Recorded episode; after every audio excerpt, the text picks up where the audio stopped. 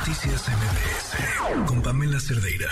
hablamos acerca de esto aprobado en la Cámara de Diputados para regular las grasas trans. ¿Pero qué son? ¿Por qué hay productos que las utilizan? ¿Qué daño nos hacen? Adriana Sandoval, nutrióloga, nos acompaña en la línea. ¿Cómo estás? Muy buenas noches. Hola, Pam, muy bien. ¿Y tú? Bien, bien, bien. Muchísimas gracias por tomarnos la llamada, además, además así de bote pronto. ¿Qué son las grasas trans? Mira, pues de entrada es una noticia muy importante. Yo creo que ya había mucha presión este, para México, porque ya muchos, muchos países en Latinoamérica habían regulado las grasas trans y aquí estábamos como, como no queriéndolo hacer.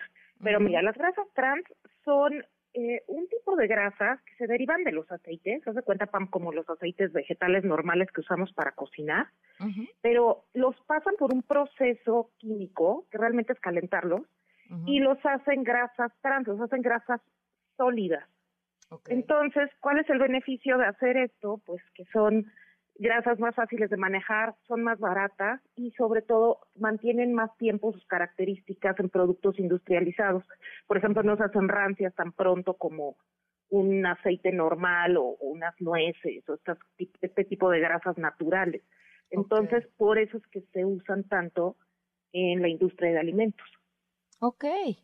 Ahora, ¿y qué hacen en nuestro cuerpo? Es que se parecen un poco a las grasas saturadas, como a, ya sabes, la manteca de cerdo, el tocino, todas estas grasas que ya hayamos puesto en la lista negra porque hacían placas que se quedaban en las venas y arterias y obviamente eso aumenta la probabilidad de tener pues un infarto o problemas también eh, como de isquemias o de infartos cerebrales, pero principalmente eh, aumentan la probabilidad de tener enfermedades del corazón. Entonces, esta, esta razón por la que están tan inmersos en la industria alimenticia obedece a un asunto pues prácticamente económico, o sea, que dure más y que sea más barato.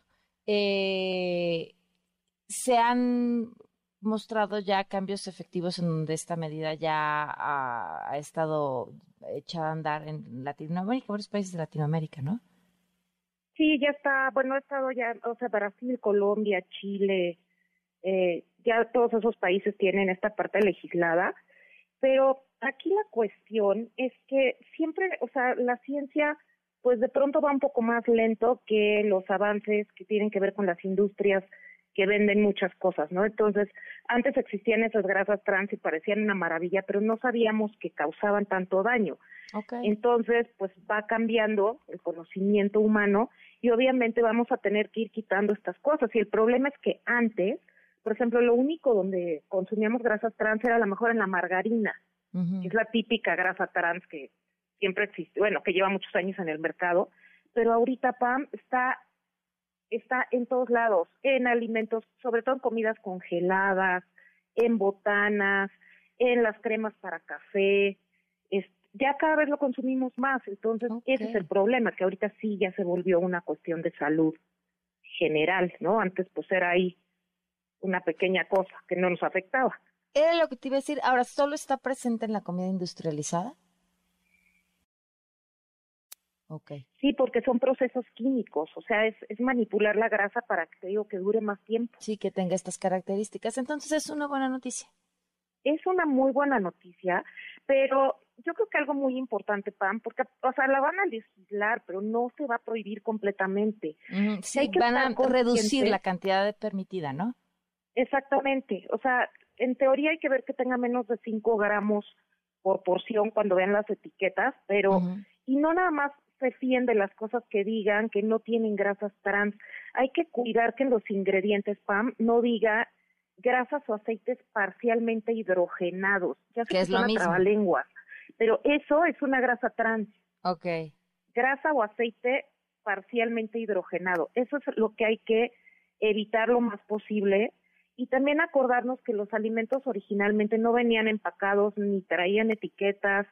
Entonces, si compramos la mayor parte del carrito del súper o en el mercado y vemos que la mayor parte de lo que compramos no viene empacado, no tiene etiqueta, seguramente es una alimento sana.